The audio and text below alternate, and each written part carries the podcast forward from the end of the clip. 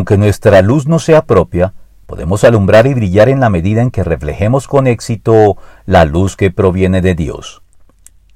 La Biblia recurre a drásticos y gráficos contrastes para indicarnos dónde nos encontramos en relación con Dios y la realidad de las cosas. Uno de estos contrastes es el existente entre las tinieblas y la luz. El estado general del mundo es de tinieblas, al punto que los profetas describieron el advenimiento de Cristo como la irrupción irresistible de la luz en medio de las tinieblas, disipándola y haciéndola desaparecer a su paso.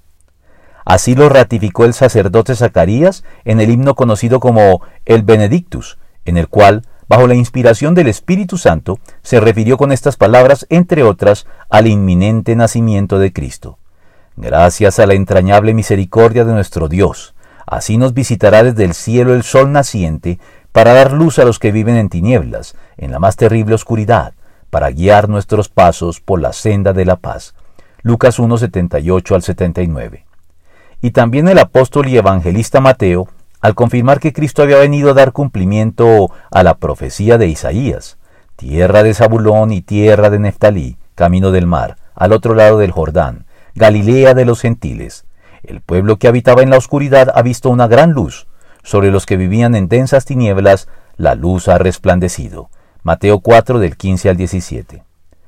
Así pues, el único modo de estar en la luz y escapar de las tinieblas que se ciernen sobre el mundo es yendo en pos de Cristo para poder ver de nuevo y escapar de este modo de las tinieblas que nos ciegan, iluminando de pasos a otros con su luz reflejada en nosotros, pues yo soy la luz del mundo. El que me sigue no andará en tinieblas, sino que tendrá la luz de la vida. Juan 8:12.